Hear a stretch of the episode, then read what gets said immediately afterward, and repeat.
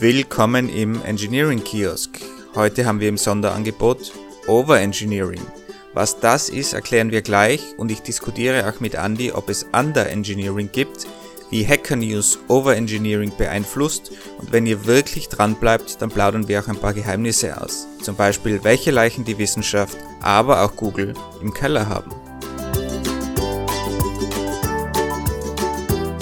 Guten Morgen, Wolfgang. Ich freue mich wieder an einem schönen Montagmorgen mit dir zusammenzusitzen, um eine neue Folge vom Engineering Kiosk aufzunehmen. Wie geht's dir? Schönen guten Morgen. Es ist wie immer früh, ist ja fast mitten in der Nacht, aber was macht man nicht alles für eine neue Podcast-Folge? Für die Hörer, wir haben gerade 10.52 Uhr und der Wolfgang war jahrelang Akademiker. Ich bin mir nicht sicher, ob es da einen Zusammenhang gibt. Das überlasse ich euch. Aber, Wolfgang, mitten in der Nacht, gutes Stichwort.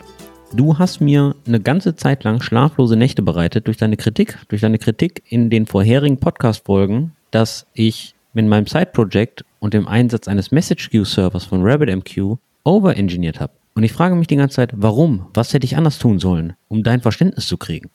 Ich habe sogar ein, ein wirklich schlechtes Gewissen, muss ich sagen. Ich habe ich hab das ähnliche Gefühl gehabt äh, nach den Podcast-Folgen. Wir haben so oft schlecht über Overengineering gesprochen und eigentlich glaube ich, dass das, dass das mehr eigentlich als, als Schimpfwort verwendet wird heutzutage, als dass es wirklich Substanz hat und dass es wirklich ein Problem gibt. Ich glaube, RabbitMQ ist, ist sicher eine, eine super Lösung und vor allem im, im Vergleich zum, zum selber Programmieren, wenn man das neu programmiert, was immer eine schlechte Idee ist, meiner Meinung nach, wenn es eine gute Lösung am Markt gibt, die man verwenden kann, dann macht es auf jeden Fall Sinn, die zu verwenden und ist in dem Fall nicht Overengineering, würde ich so mal sagen. Aber was, was ist denn für dich Overengineering, wenn wir bei dem Thema bleiben? Für mich ist Overengineering, wenn man an seinem eigentlichen Problem gar nicht mehr arbeitet, sondern einfach nur die Probleme drumherum löst. Hast du da ein Beispiel?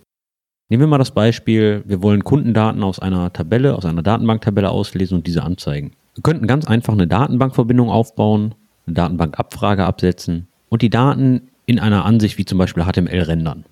Wir könnten aber auch einen kompletten ORM einsetzen, die Query komplett optimieren, so dass diese in unter einer Millisekunde funktioniert, komplette Verfügbarkeit einbauen mit Reconnection Support etc. etc. Wir könnten eine hochkomplexe Template Engine einbauen, damit wir für jeden möglichen Anwendungsfall gewappnet sind, obwohl das eigentlich gar nicht gebraucht wird, weil wir wollen ja eigentlich nur ein Listing unserer Kunden. Das ist jetzt mal sehr vereinfacht gesagt. Du hast da einen sehr wichtigen Punkt es geht auch darum, was du erreichen willst und in, in welchem Umfeld du das Ganze machst. Wenn du jetzt sprichst, okay, du, du, du willst einen Prototyp machen, du hast ein Side-Project, du willst mit dem starten, dass du alle Kunden auflistest auf einer Website, dann hast du sicher andere Anforderungen, als wenn du bei Trivago, wo hunderte Entwickler an der gleichen Codebase arbeiten, wenn du dort etwas implementierst oder, oder weiterentwickelst, dann hast du sicher ganz andere Anforderungen und da ist Overengineering dann natürlich was ganz was anderes, als wenn du einen Prototypen schreibst. Und ich glaube, drum war das Overengineering auch so präsent in unseren letzten Talks, weil es um Side Projects gegangen ist. Und in einem Side Project hast du, oder wäre mein, meine Herangehensweise, dass man einfach einfach startet und wirklich schnell zu einem Ergebnis kommt. Aber wenn, wenn ich jetzt im, keine Ahnung, im Trivago-Umfeld wieder als Beispiel, wenn ich dort Kunden aufliste, dann mache ich das natürlich mit einem anderen System, mit einem komplexeren System, weil ich da ja auch weitsichtig arbeiten will und auch weiß, dass da nicht nur das kommt, sondern eine Woche später kommt noch was anderes. Da gibt's ja hoffentlich auch eine Vision, wo soll so ein Produkt hingehen und was soll mit dem erreicht werden. Und das ist natürlich ein kompletter Unterschied zu irgendeinem Prototypen, wo man einfach schnell mal was ausprobiert und irgendwie schnell zu einem Ergebnis kommen will. Aber da sind wir doch gerade schon beim Knackpunkt. Du beschreibst ja gerade genau das, was ich auch sage, dass man in einem gewissen Umfeld Probleme lösen soll, weil sie kommen. Aber in meinem, in meiner Erfahrung, die heutige Geschäftswelt ist so komplex und schnelllebig, dass wenn du sagst, auch diese Anforderung kommt nächste Woche, habe ich es schon sehr oft erlebt, dass diese Anforderung erst gar nicht kam. Und somit hast du schon wieder Overengineering betrieben, weil du ein Problem gelöst hast, was zurzeit noch gar nicht auf dem Tisch liegt. Und dann kommt sehr wahrscheinlich auch die Frage von irgendeinem Manager, von deinem Vorgesetzten, warum dauert das denn so lange? Es kann doch nicht so komplex sein, zehn Kunden aus einer Datenbanktabelle auszulesen. Also ich glaube, das, das wird auch gerne, gerne von den Chefs verwendet. äh, die springen sehr schnell auf dieses Overengineering-Stichwort auf. Ich, ich, kann erinnern an einen, einer unserer Chefs, den wir beide mal hatten.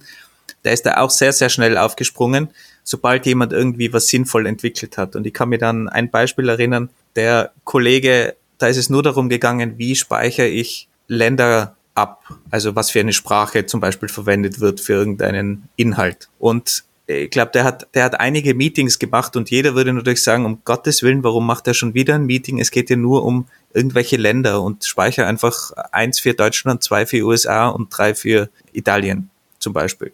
Aber wenn man sich das Problem dann natürlich dann genauer ansieht, da geht es um Daten, die in zehn verschiedenen Teams verwendet werden, die möglichst einheitlich sein sollen. Ländercodes sind super kompliziert wenn man in die Schweiz äh, schaut zum Beispiel, da gibt's da gibt's Deutsch, Italienisch und Französisch. Also es gibt, gibt da auch Standards, die man verwenden kann.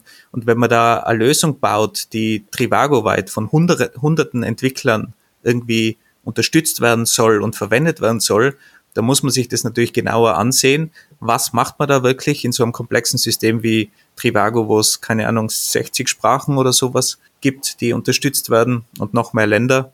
dann muss man da natürlich andere Maßstäbe setzen. Und da kommt natürlich dieses Wort sofort, ja, das ist Overengineering, das ist nur, weil derjenige so einen akademischen Background hat oder von der Uni kommt und alles so machen will wie auf der Uni.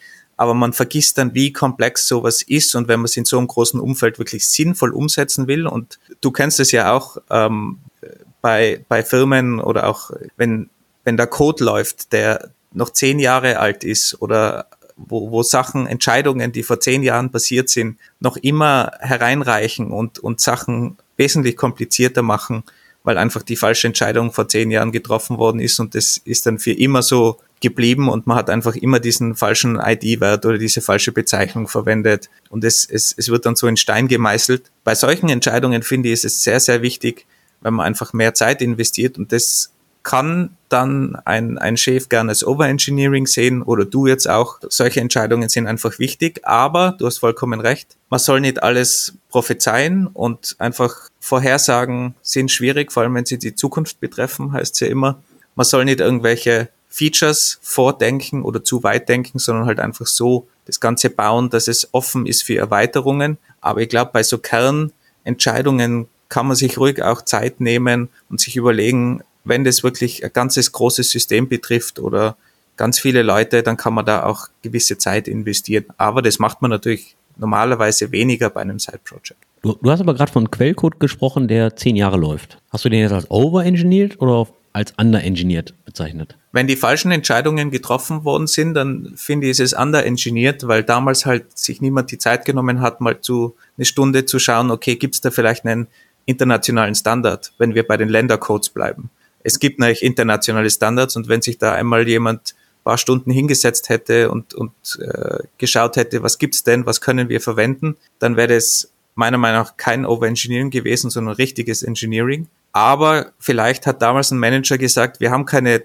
drei Stunden Zeit für diese Ländercodes, mach mal einfach irgendwas mit IDs. Und du hattest den akademischen Background von der Person angesprochen. Denkst du, dass wenn man, wenn man mehr über die Theorie weiß, dass man einen Hang zum Overengineering hat? Denkst du, da gibt es eine Relation? Ich fühle mich da ja immer fast persönlich angegriffen, nachdem ich ja eben lang in der wissenschaftlichen Welt auch unterwegs war, weil immer alle sagen, ja, du kommst ja von der Uni, du, da, da, da muss alles perfekt sein. Das können nur Leute sagen, die noch nie auf der Uni waren, weil alles, was ich gesehen habe auf der Uni, was programmiert worden ist, fast unterster Standard. Es ist alles andere als overengineert. Es ist nur, um möglichst schnell zu einem Ergebnis zu kommen, weil meistens geht es nur darum, ich kann ein Ergebnis veröffentlichen und alles, was programmiert wird, ist, ist super dreckig, muss man ganz ehrlich sagen. Natürlich, es gibt Studienrichtungen, wo es dann wirklich um, um schöne Architektur oder sowas geht oder wie man richtige Architektur macht. Natürlich, das ist die Theorie dann dahinter.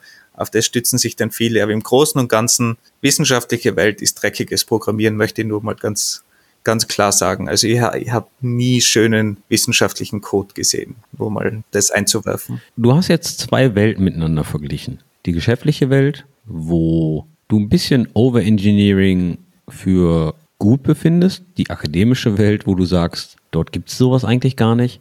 Ich frage mich gerade, wann weiß ich denn, wann ich da Arbeit reinstecken soll, um ein bisschen mehr über die Problemdomäne zu erfahren und wann ich einfach loslegen sollte? Also da bin ich jetzt ein bisschen überfragt. Das ist auch extrem schwierige Frage. Und ich möchte nur nochmal sagen, also glaube eben nicht, dass es Overengineering ist, oder man sollte auch nicht davon sprechen, in einem Enterprise-Umfeld sollte man overengineeren, weil das ist eben nicht Overengineering. Overengineering wird dann gern als Schimpfwort wieder von, von irgendeinem Manager verwendet, aber es ist eigentlich ordentliches Engineering. Und klar ist die Gratwanderung sehr schwierig und ich würde eigentlich in dem Bereich vor allem immer drauf schauen, wie viele Leute arbeiten mit dem Produkt und dementsprechend kann man auch ganz gut sehen, glaube ich, in welche Richtung man gehen muss, weil am Anfang, wenn ich alleine bin, kann ich mal relativ dreckig beginnen. Wenn ich in einem Umfeld bin, wo 300 Entwickler an demselben Code arbeiten, dann ist es, finde ich, viel, viel kritischer, dass man extrem sauber programmiert, dass man die Schnittstellen sauber definiert, dass man Zeit investiert in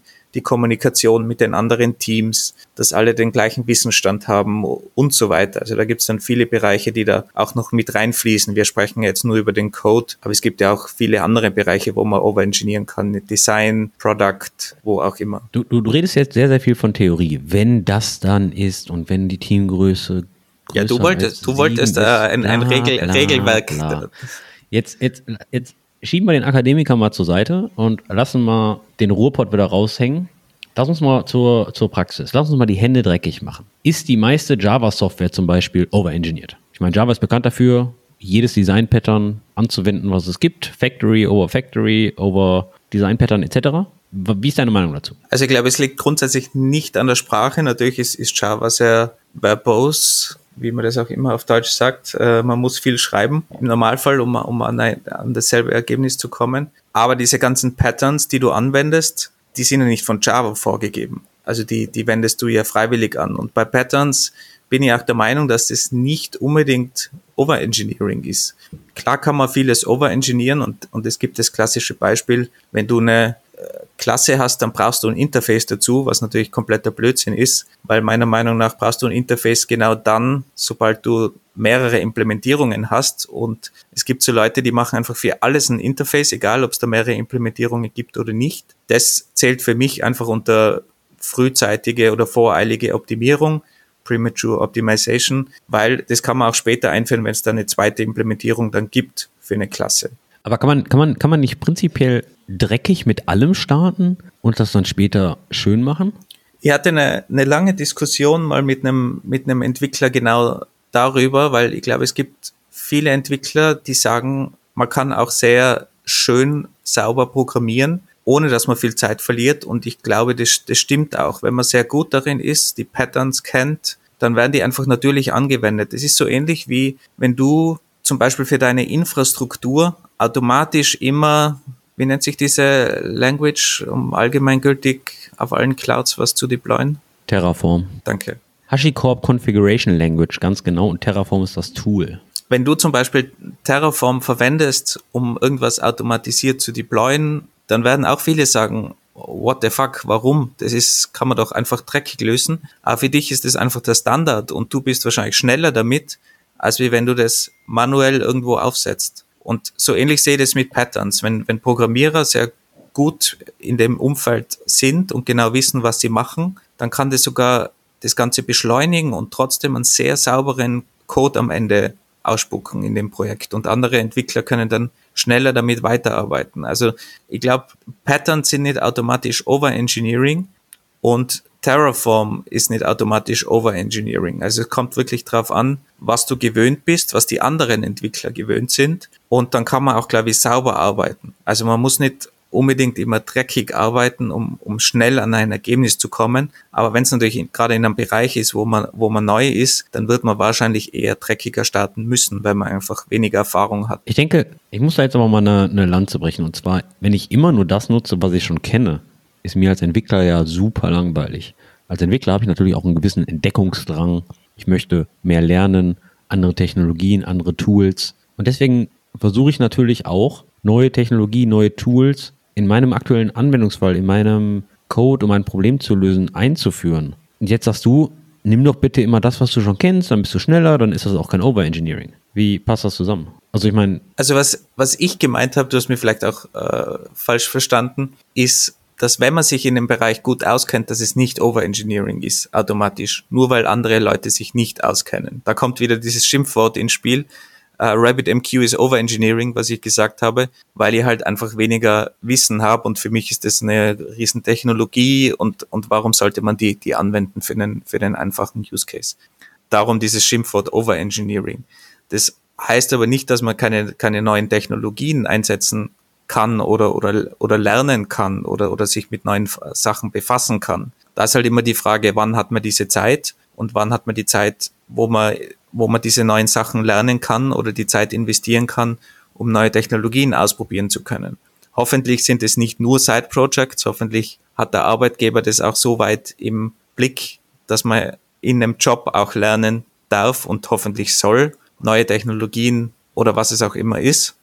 Kennst du, kennst du das Konzept der Innovation Tokens? Erklär mal. Du sagtest gerade, hoffentlich gibt der Arbeitgeber dir entsprechend Zeit, um dich weiterzubilden, neue Konzepte, neue Methoden, neue Technologien zu lernen. Doch ich habe die Erfahrung gemacht, immer wenn ich einen kleinen Prototypen baue mit neuer Technologie, dann funktioniert der immer. Und immer wenn ich das versuche in Produktion einzusetzen, also wirklich einzusetzen, dann komme ich immer recht schnell an Grenzen, die ich vorher gar nicht gesehen habe, weil ich dann wirklich ein reales Problem löse. Das Konzept der Innovations Tokens ist so gemeint, dass du eine gewisse Anzahl an Tokens zu vergeben hast, wo du innovativ bist. Und innovativ heißt in diesem Falle, eine neue Datenbanktechnologie einzusetzen, eine neue Sprache einzusetzen, etc., um in deinem Projekt nur eine gewisse Anzahl an Herausforderungen zu haben und die anderen Herausforderungen werden durch Lösungen gelöst, die das Team bereits kennt. Einen Moment, mein Hund hier gerade mal eben bitte.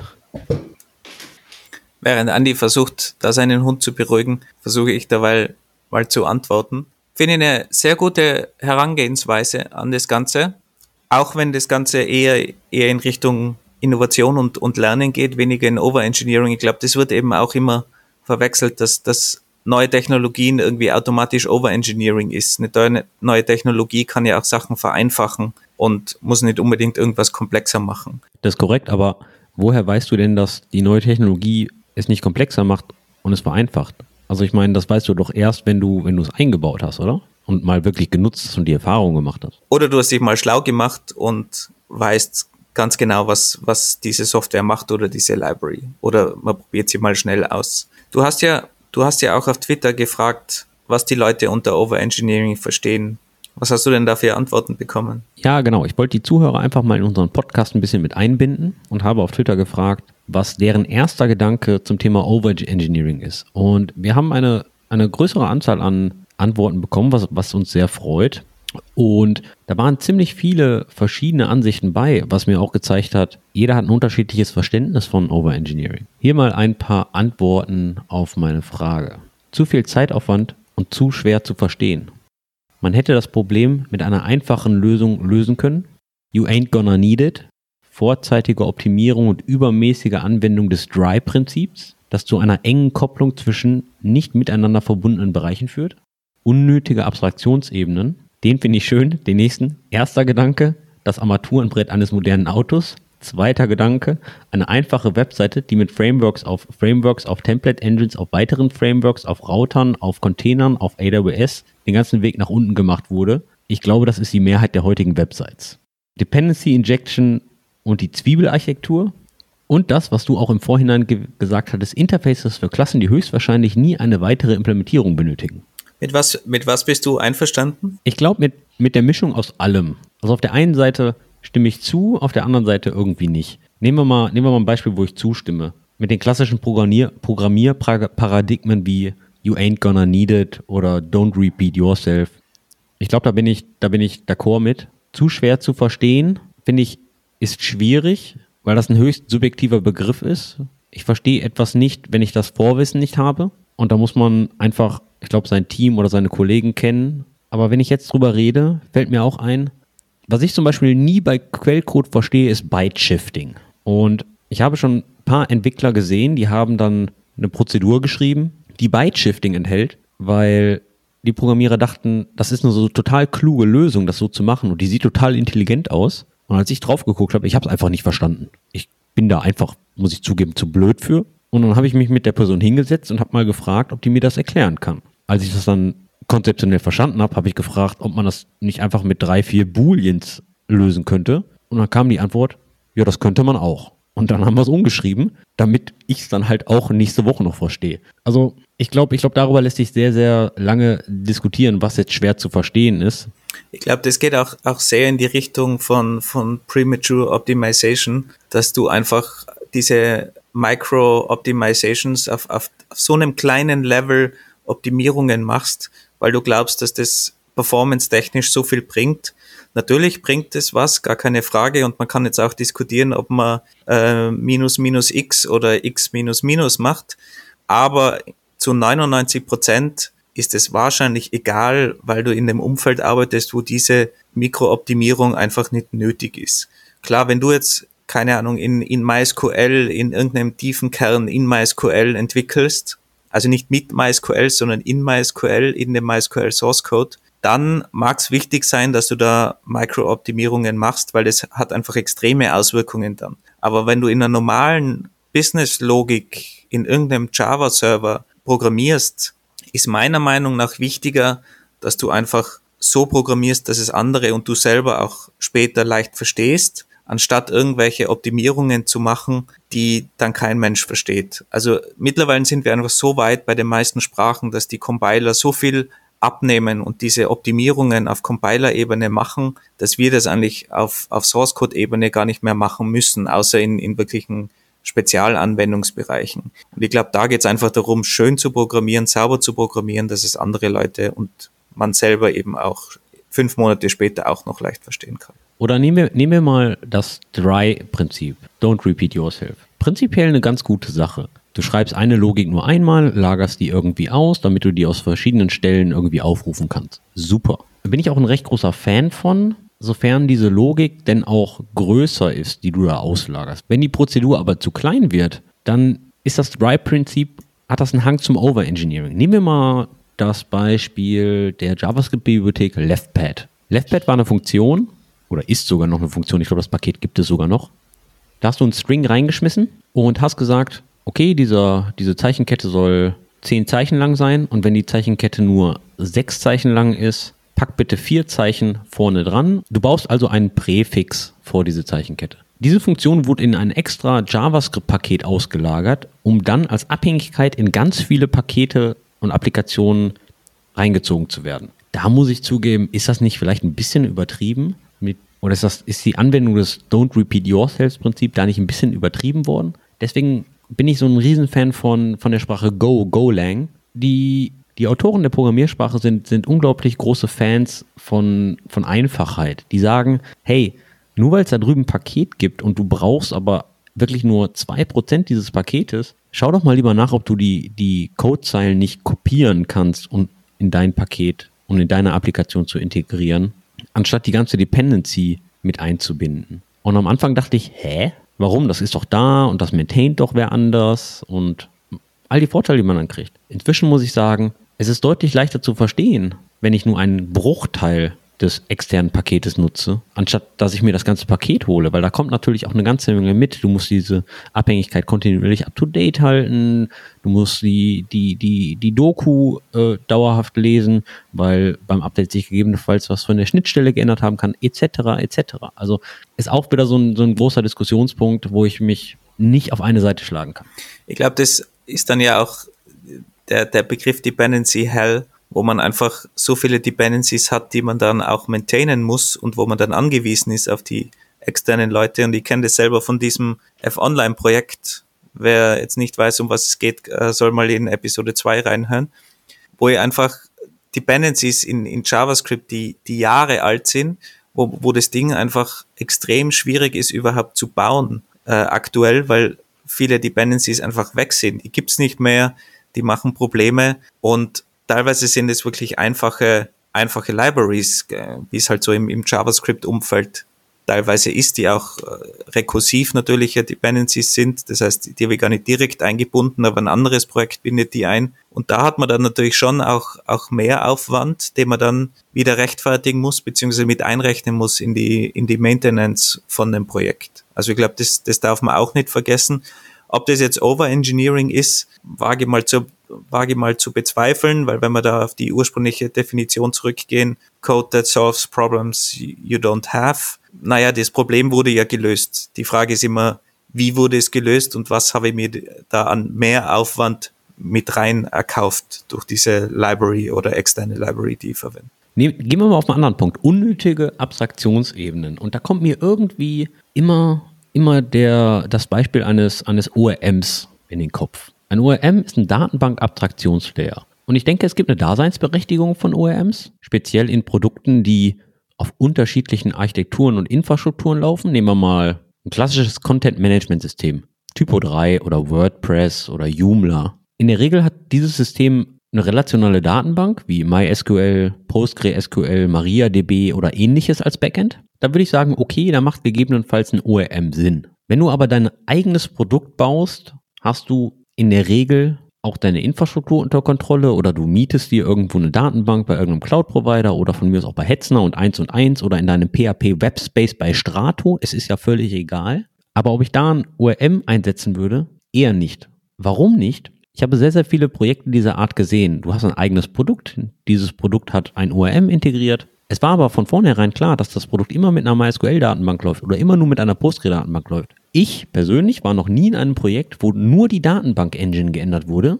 Man hat die MySQL mit einer Postgre ausgetauscht und alles lief weiter. Es war immer, es waren immer riesengroße Anpassungen notwendig und in der Regel war es sowieso immer ein kompletter Rewrite. Und dann hat man festgestellt, oh, wir brauchen den ORM gar nicht oder der ORM hat dieses Feature gar nicht oder der ORM kann genau dieses eine Feature dieser Datenbank nicht ausnutzen, das genau wir jetzt aber brauchen, um die Performance von dieser Applikation zu steigern. Also für mich ist in sehr, sehr vielen Fällen zum Beispiel ein ORM, ein Datenbank-Abstraktionslayer, eine unnötige Abstraktionsebene. Hast du schon mal ein Projekt gesehen, wo du einfach nur ohne Probleme die Datenbank-Engine ausgetauscht hast? Und dann lief alles weiter? Wenn ich mich da zurückerinnere an meine Zeit als Student, wir mussten damals ORMs verwenden und ich kann mich erinnern, die haben damals statt einem Join zum Beispiel direkt abzufeuern, haben die teilweise 600 Queries abgefeuert, weil die einfach direkte Abhängigkeiten dann jeweils mit einer Query abgefragt haben. Wie gesagt, die sind schon intelligenter geworden, aber ich glaube immer noch, dass es gerade performance-technisch mit den ganzen Joins und ähnlichen Dingen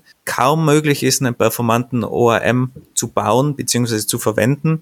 Ganz abgesehen davon, wie, wie du gesagt hast, eine Datenbank ändert man mal nicht so schnell und meistens, wenn man ein Produkt hat, was wirklich mehrere Datenbanken unterstützt, dann ist es so komplex, dass man wahrscheinlich auch irgendwelche speziellen Features von Datenbanken verwenden will oder muss, performance-technisch, und da macht es auch wenig Sinn. Also hat sich mir auch bisher noch nicht erschlossen. Gerne die Hörerinnen, wenn ihr andere Erfahrungen habt oder irgendwo den Sinn seht in ORMs, äh, sendet uns eine Message. Wir ändern gerne unsere Meinung.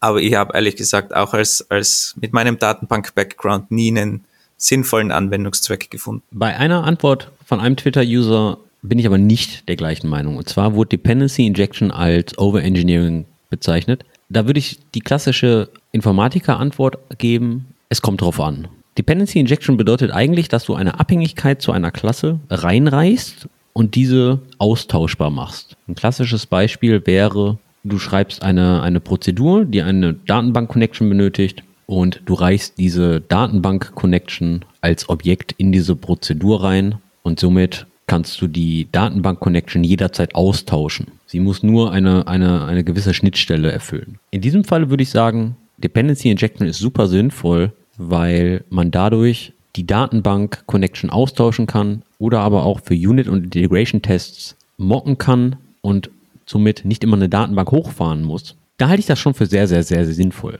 Ich glaube auch, dass, dass das wieder so ein Klassiker ist, neue Technologie. In mancher Software ist es auch verknüpft mit der ganzen Magic, die passiert mit, mit äh, Auto-Wiring, dass die automatisch injected werden und so weiter. Aber die Grundidee von Dependency Injection ist ja genau die, die du jetzt gerade erklärt hast. Und die kann man auch ohne irgendeine Library, ohne irgendein Framework implementieren, dass man einfach sauber Abhängigkeiten in eine Klasse zum Beispiel reinreicht über den Konstruktor.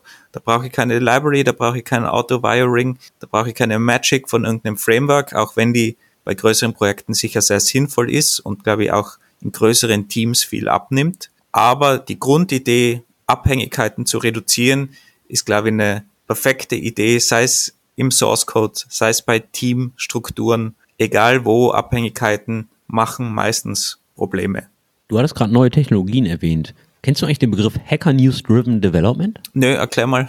Kennst du, kennst du die Plattform Hacker News? Natürlich. Für alle Hörer, die es nicht kennen, Hacker News ist eine News-Informationsseite des Venture Capital, der Venture Capital Firma Y Combinator. Und diese News-Seite stellt keine eigenen News her oder ähnliches, sondern basiert allein auf den Einreichungen von Links und Blogartikeln von Usern. Und andere User können diese Artikel dann hochwerten und runterwerten. Und diese Plattform ist sehr, sehr bekannt dafür, sehr kritisch zu sein, auch in den Kommentarfunktionen, aber auch immer die neuesten Trends zu zeigen. Wenn irgendwo eine neue Datenbank hochkommt, dann ist die auf jeden Fall auf Hacker News. Theoretisch kann man also jeden Tag auf Hacker News gehen und sieht sechs neue Technologien. Hacker News Driven Development ist also eigentlich, man geht auf Hacker News, sieht eine Technologie, sagt, hey, die ist cool, die klingt interessant, die möchte ich lernen, die integriere ich jetzt erstmal direkt in mein Projekt und ship die in Production. Das ist für mich auch so eine Art von Overengineering, obwohl das natürlich auch klassische Entwicklerneugier ist. Aber ich war auch schon in Projekten, da wurde jedes neueste Framework eingebunden und man ist nur in irgendwelche Fehler gerannt, weil die Version 0.0.1 minus Alpha minus 15 war. Und da fragt man sich oft, muss das sein? Oder hätte es da auch nicht einfach das Framework von vor einem Jahr gereicht? Hast du auch schon mal sowas erlebt? Das haben wir auch in der zweiten Episode schon ein bisschen angeschnitten mit diesen alten Technologien, die sehr gut funktionieren. Und das ist halt das Problem mit, mit neuen Technologien, die man einfach so einführt. Aber was du mit Innovation Tokens schon erwähnt hast, kann man das ja relativ einfach in, in den Griff bekommen, dass man das wirklich systematisch angeht und sagt, wir haben ein gewisses Budget für Innovation oder für neue Technologien und probieren das dann dementsprechend aus. Also ich glaube, das ist, das ist lösbar.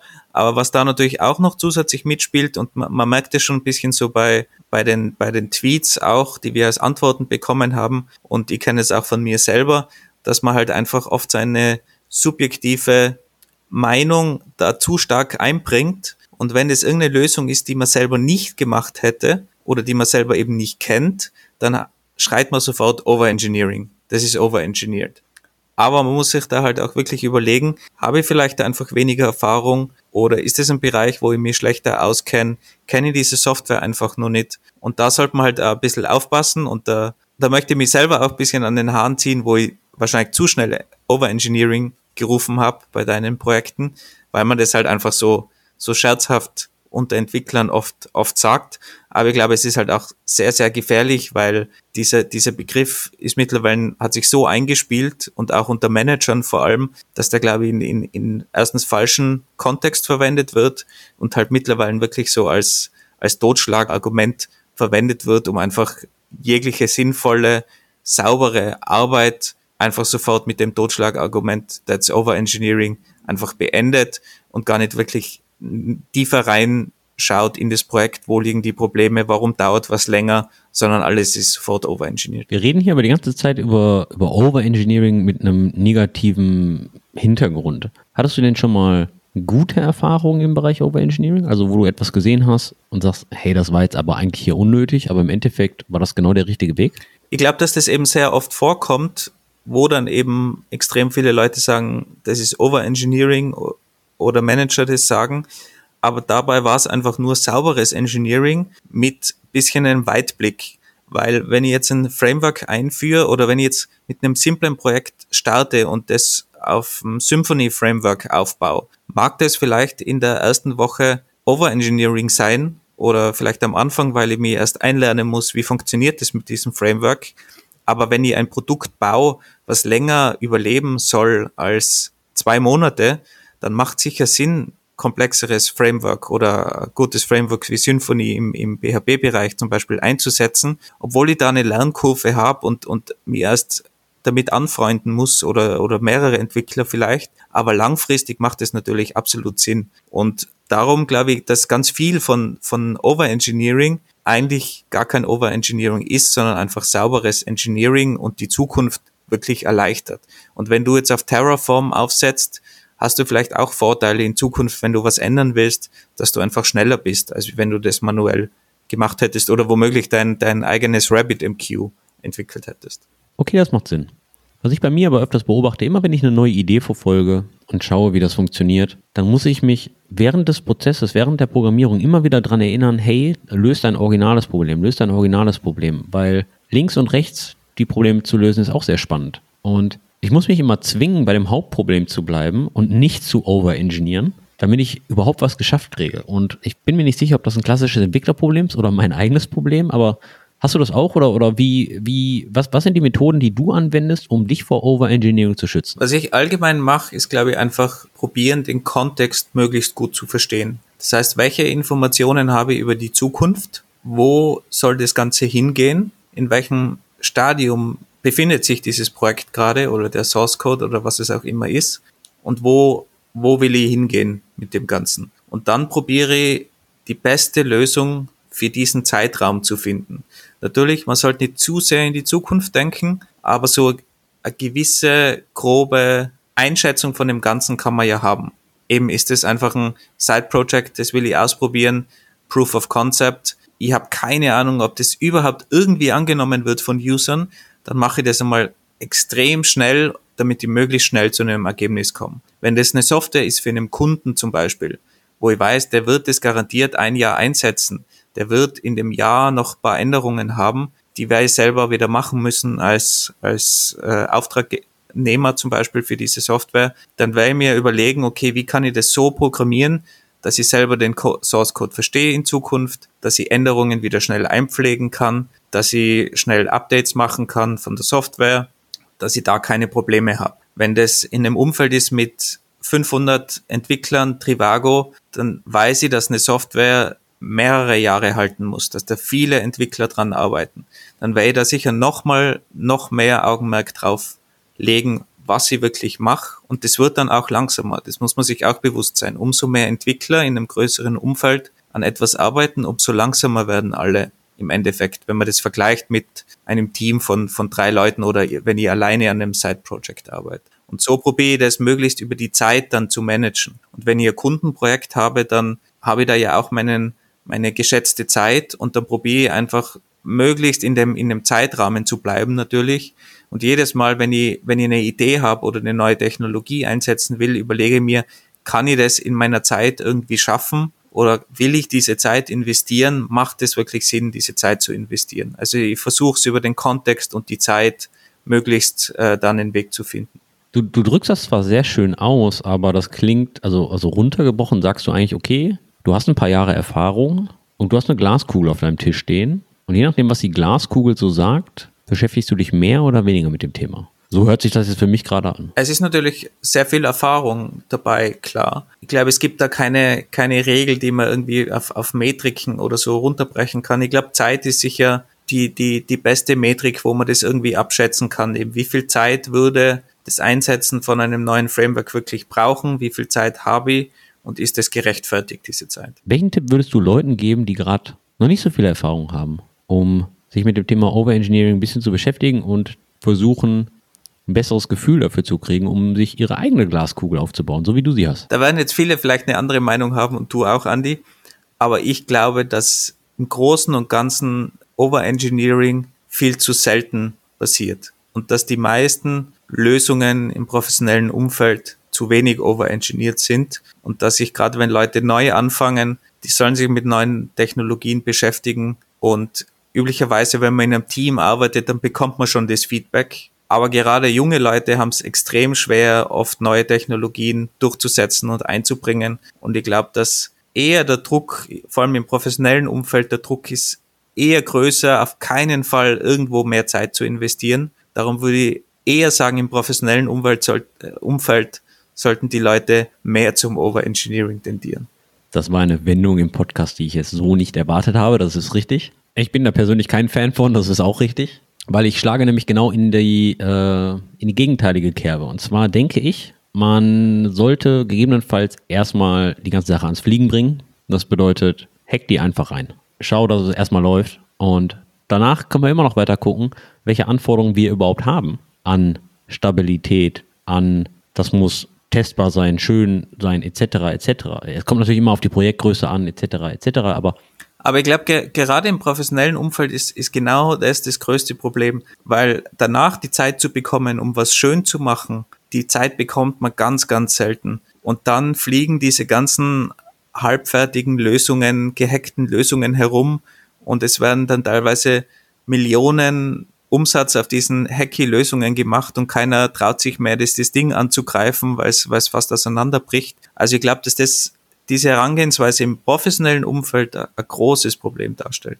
Ich stimme dir teilweise zu, weil ich auch ich habe schon sehr, sehr viele Stunden an gehacktem Source Code verbracht, wo ich, glaube ich, innerhalb von wenigen Minuten um Tage gealtert bin. Ja, du bist ja, du bist ja sowieso noch jung. Das, äh, bei dir ist das ja egal, ein paar Jahre. Komm du mal in mein Alter. Dennoch denke ich, dass sehr, sehr vieler Source Code, der geschrieben wird, im Leben nicht mehr angepackt wird.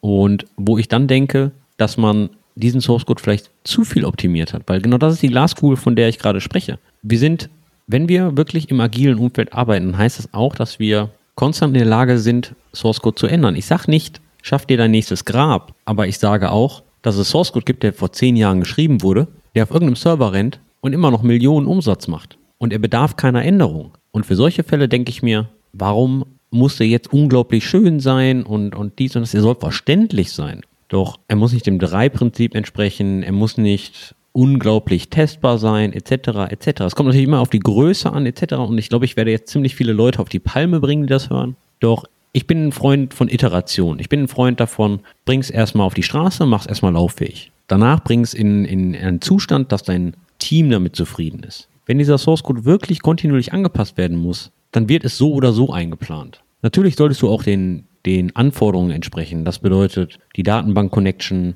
muss supporten, dass das Programm nicht abstürzt, wenn die Datenbank neu startet, etc. Sowas muss gegeben sein. Das sind ja ganz normale Anforderungen, aber es muss nicht, man muss nicht zehn Stunden lang das Thema researchen. Klar, bei, bei fundamentalen, grundlegenden Sachen ist es wieder eine andere Geschichte wie ISO-Codes für Sprachen und Länder bei Rocket Internet, die mal wieder ein internationales Startup machen müssen. Das, ist, das sind Grundlagen, die sollten richtig sein. Ich denke persönlich, dass auch bei Google, obwohl die, ich glaube, Nummer eins im Bereich Engineering sind, weltweit, in irgendwelchen Datacentern ein Server steht, der sehr, sehr viel Staub sammelt, der aber nicht abgeschaltet werden darf, weil dieser Server betreibt die Suchmaschine oder AdWords oder Gmail. Es ist halt in der Industrie so, Legacy verdient das Geld. Und das Problem mit der Informatik und besonders im Programmierumfeld ist, kommen wir zurück aus Hacker News Driven Development, jeden Tag kommt irgendein neues Konzept.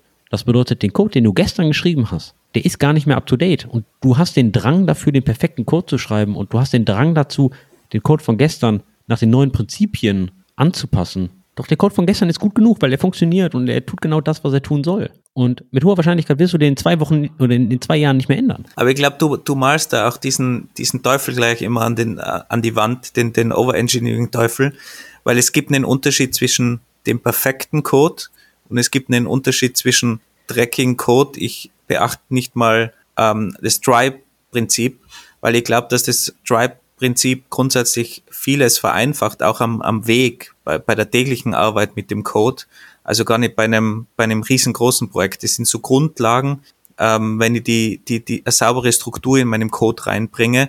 Ich glaube, das sind, sind Grundlagen, die man auf jeden Fall immer machen sollte. Da gibt's schon Zwischenwege zwischen ganz dreckig und dem perfekten Code. Und ich glaube, diesen Zwischenweg muss man, muss man finden und nicht alles, was nur in irgendeiner Form verbessert ist oder, oder einen gewissen Pattern folgt, so wie du deine Variablen benennst zum Beispiel. Das sind so, so grundlegende, grundlegende Dinge, die brauchen nicht mehr Zeit. Und die verbessern aber den, den Code und die Codequalität extrem. Und ich glaube, solche Dinge kann man, kann man sehr wohl immer beachten, aber ob man das zehnte Framework verwenden muss, das ist halt dann, glaube ich, nochmal eine andere Frage. Oder die, die zehnte Micro-Optimierung oder solche Dinge. Aber ich glaube, so eine, so eine grundlegende Qualität muss man eigentlich schon an den Tag legen.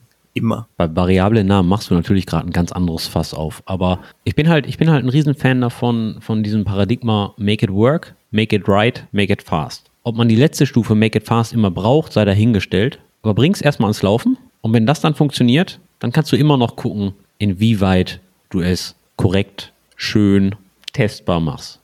Aber du hast erstmal eine Grundlage, auf der du aufbaust, bevor du stundenlang in irgendein Rabbit Hole reingehst, äh, äh, die Theorie untersuchst, wie genau dieser Kopierbefehl auf der CPU, auf Intel und ARM-Architektur ausgeführt wird, etc., etc., obwohl wir ein Accept-Cookie-Feature für eine Webseite bauen. Verstehst du? Das, das, das kannst du alles machen, du kannst das alles researchen, aber es macht halt einfach keinen Sinn. Ja, ich glaube, es, es ist wirklich, wie viel Zeit solltest du investieren in, in ein Projekt und da muss man halt sicher, sicher lernen, einen guten Mittelweg zu finden. Aber ich glaube, man sollte nicht sich in den Kopf schreiben, starte mal dreckig.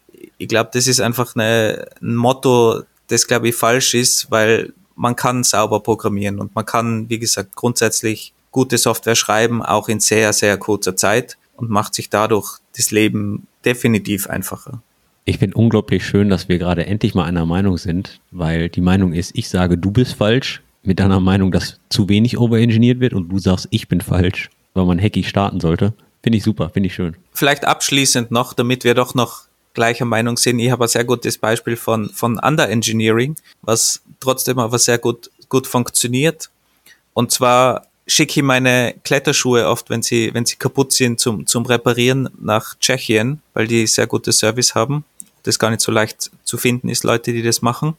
Und wie deren Ablauf funktioniert, man lädt sich ein PDF-Formular runter, füllt dieses PDF-Formular auf und schickt denen per Post einfach diese Schuhe. Äh, die wollen kein Geld, man, man registriert sich nirgends, sondern man schickt es einfach los. Die reparieren dir dann deine Schuhe und kontaktieren dich bei E-Mail, dass du bitte ihnen Geld sendest. Und wenn die das Geld haben, schicken sie dir die Schuhe wieder. Alles bei E-Mail, kein Online-System, nichts, wirklich ganz simpel bei E-Mail, funktioniert aber jedes Mal perfekt, ist ein bisschen gewöhnungsbedürftig, null Automatisierung in dem ganzen Bereich, aber trotzdem sehr zufriedenstellender Service eigentlich als Kunde. Und da frage ich mich schon öfters dann auch, muss man alles so hochautomatisiert und komplex bauen? Skaliert wahrscheinlich auch nicht dieser Service, aber trotzdem eigentlich von Kundensicht kann auch was perfekt sein, ohne es overengineert zu bauen. Die Story erinnert mich an einen, einen unglaublich populären Artikel, der heißt Do Things That Don't Scale. Und zwar geht es da prinzipiell um die Idee, du möchtest ein Produkt launchen, ein Startup launchen etc. Und immer wenn du, wenn du sowas tust, überlegst du dir, uh, was ist denn, wenn ich jetzt Rechnungen stellen muss?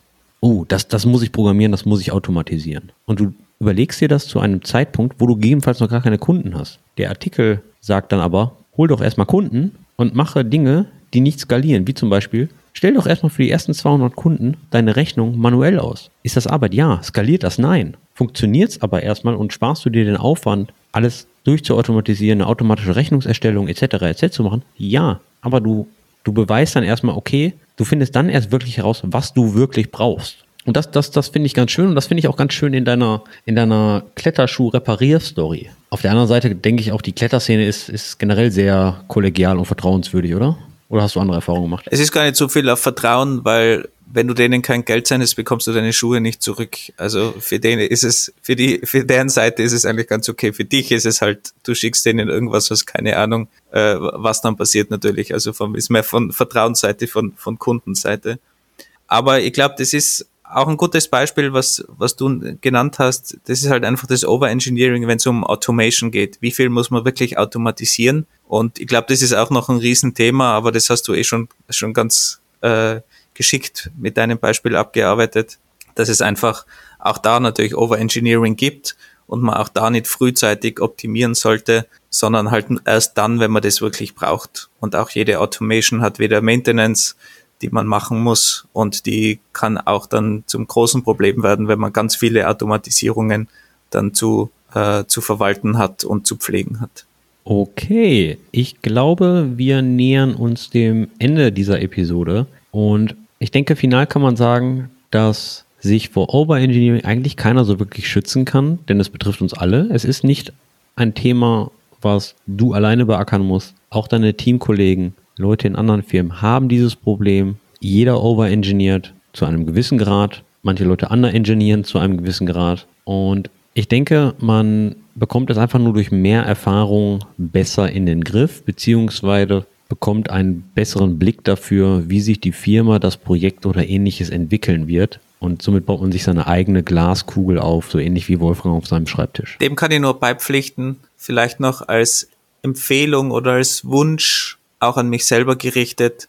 vielleicht überlegen wir uns alle, wenn wir in Zukunft das Wort Overengineering verwenden, ob es als Schimpfwort gemeint ist oder ob es einfach ein Problem ist, weil wir es subjektiv anders gemacht hätten oder ob es wirklich Overengineering ist oder ob man vielleicht nicht einfach das eigentliche Problem anspricht oder vielleicht irgendwo in die Tiefe geht, anstatt immer sofort Overengineering zu schreien. Vor allem alle Manager, die zuhören, äh, sollten sich das, glaube ich, wirklich überlegen, ob es ob es ein Problem mit der Zeit ist oder ob es wirklich Overengineering ist. Und sogar wenn es wirklich Overengineering ist, würde ich da sehr vorsichtig als Manager auf dieses Problem zugehen und vielleicht eher probieren, im Team zu lösen, auf einer kollegialen Ebene unter den Kollegen und Kolleginnen, dass man da irgendwo eine Lösung findet, anstatt sofort diesen, diesen Stempel Overengineering aufgedrückt zu bekommen, ist, glaube ich, nie fein, wenn man das, wenn man das hört. Und Anni, du hast ja sicher, du hast eine dicke Haut, aber auch sorry für mein ganzes Overengineering. Du, du baust sicher schöne, schöne Solutions und schöne Architekturen. Obwohl sie hacky sind, naja, lassen wir dies so stehen. Vielen Dank fürs Zuhören. Wie immer gilt, alle Artikel, die wir erwähnt haben, findet ihr in den Show Notes. Wenn ihr uns Feedback geben wollt und auch eure Meinung zum Thema Overengineering mitteilen wollt, ob ihr lieber auf Wolfgangs Seite seid mit Ich overengineer für mein Leben gern oder ob ihr auf meiner Seite seid, hacky, hacky, hacky, bringen das Ding erstmal ins Fliegen und danach schauen wir weiter. Lasst es uns wissen, entweder über E-Mail stetisch at engineeringkiosk.dev oder über Twitter engkiosk. Wir freuen uns und wir sagen bis bald. Ciao, bis zum nächsten Mal. Gut.